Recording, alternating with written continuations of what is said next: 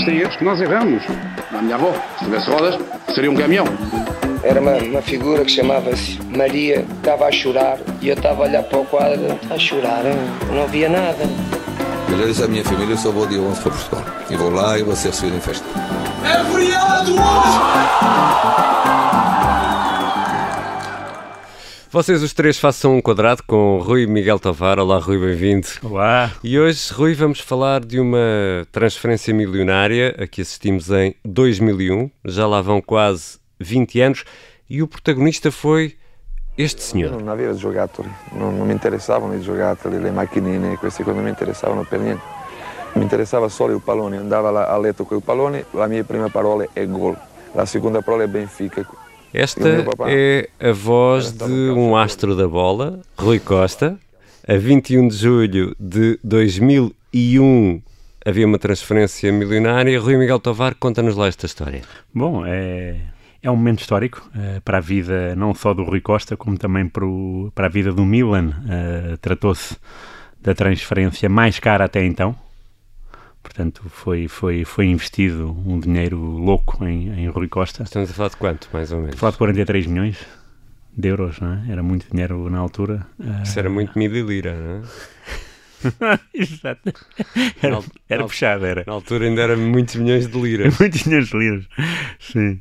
Lembro-me sempre quando comprava a revista Guerin Sportivo italiana. ah, e era, acho que era 1500 liras. Eu ficava em 1500, mas aquilo, na prática era 150 escudos, mas Exatamente. 1500 liras, portanto era mais dois zeros. Ahm, e, e é, uma, é uma transferência que, que sai no, no, no momento certo. ah, ah, primeiro porque o Rui Costa sempre foi um adepto do Milan e isso é normal porque cresceu a ver o Milan a ser campeão europeu. Ah, e então, quando estava na Fiorentina, onde, onde passou grande e boa parte da carreira, boa em, em matéria de, de títulos, ah, Uh, ele jogava muitas vezes os- o mítico jogo CM2, uh, o CM, né, o Championship Manager, o jogo de computador. Jogava, jogava com, o- com o Batistuta, cada um, cada um em sua casa, e, e a primeira coisa que o Rui Costa fazia era uh, ser treinador do Milan e contratar o Batistuta para o Milan. Portanto, isto explica a sua adoração pelo Milan. Uh, e também é o- um- era um velho sonho de Berlusconi, que sempre foi um magnata em tudo que, em tudo o que fazia, desde festas até jogadores, e sempre teve do bom e do melhor. Uh, Van Basten, Gullit, Rekar, Papin, Boban, Savicevic, e depois cresceu-lhe naturalmente o amor pelo Rui Costa. Achava que era o número 10 ideal para o Milan. E o Rui Costa lá foi. Uh, a Fiorentina apresentava uma.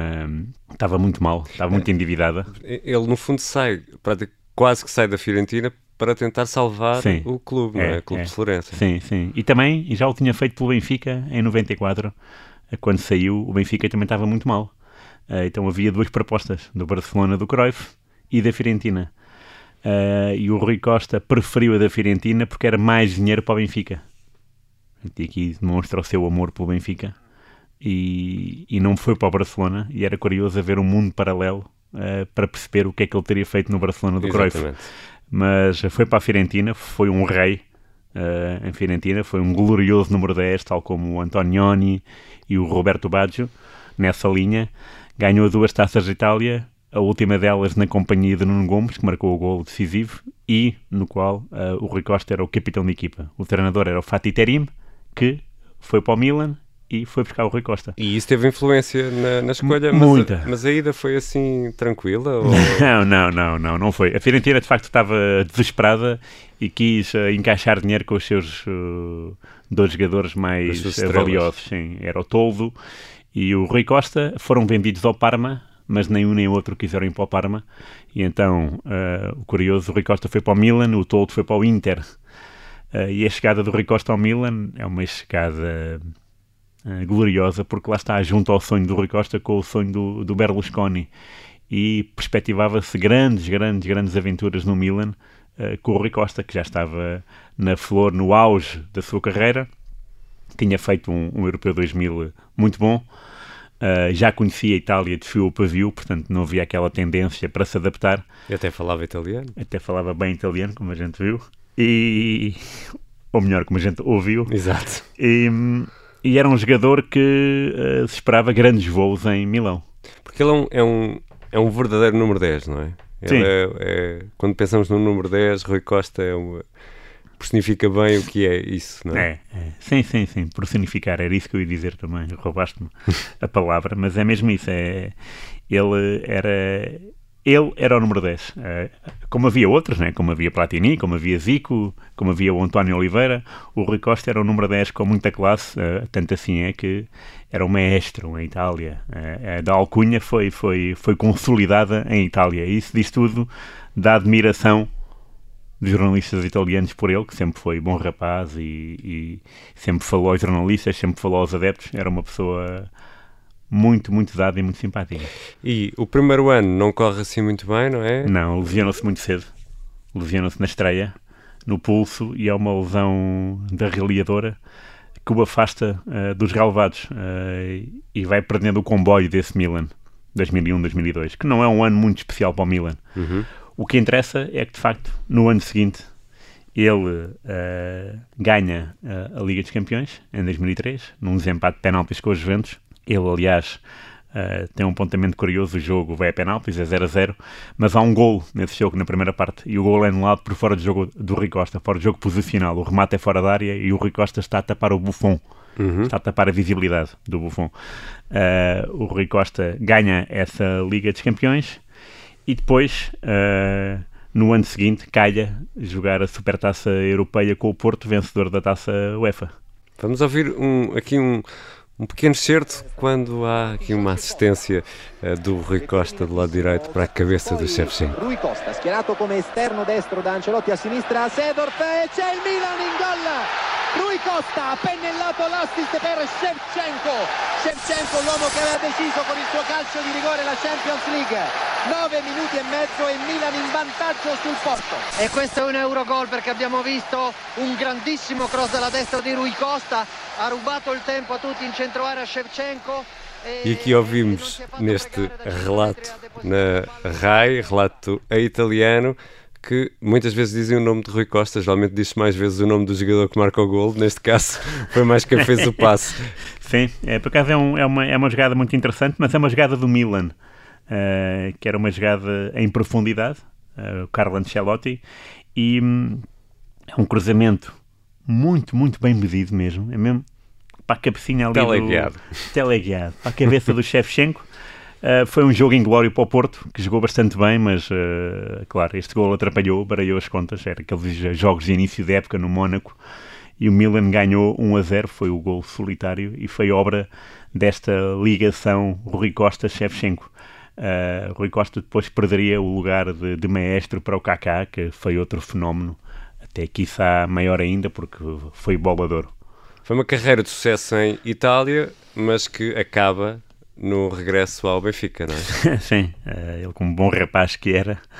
O uh, homem que chorou quando marcou o golo ao Benfica, não é? Sim, sim, é verdade. Ainda na, na, na Fiorentina, Fiorentina, foi. sim, ele, ele, ele, já tinha dito e, e, felizmente cumpriu, essa, cumpriu a vontade e cumpriu a palavra de regressar ao Benfica.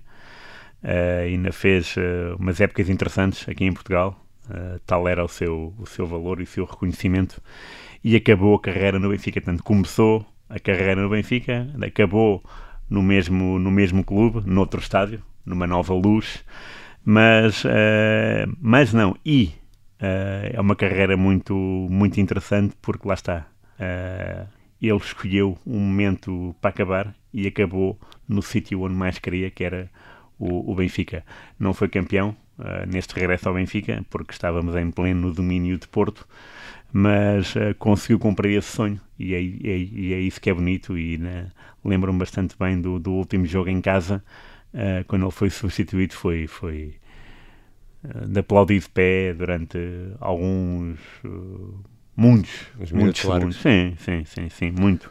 E, e lá está. E, e, fazer parte da história do Benfica da Fiorentina e do Milan é um bom é uma boa dá vontade de copiar uh, este, este estilo de vida. E mostra como é possível juntar emoção e alguma racionalidade na forma de jogar, que ele era realmente um jogador fora de série, extraordinário. Sim, sim, sim, e tinha tudo, não é? Tinha essa parte da emoção, mas tinha essa parte de, de cálculo do jogo e Era. da forma como, como se posicionava.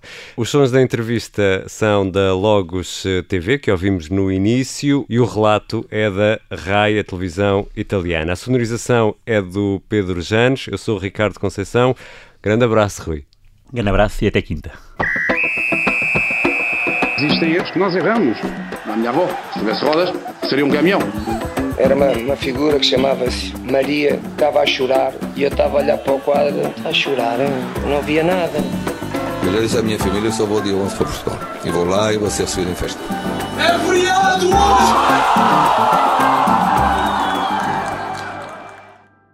Obrigada por ter ouvido este podcast. Se gostou, pode subscrevê-lo, pode partilhá-lo e também pode ouvir a Rádio Observador online em 98.7 em Lisboa e em 98.4 no Porto.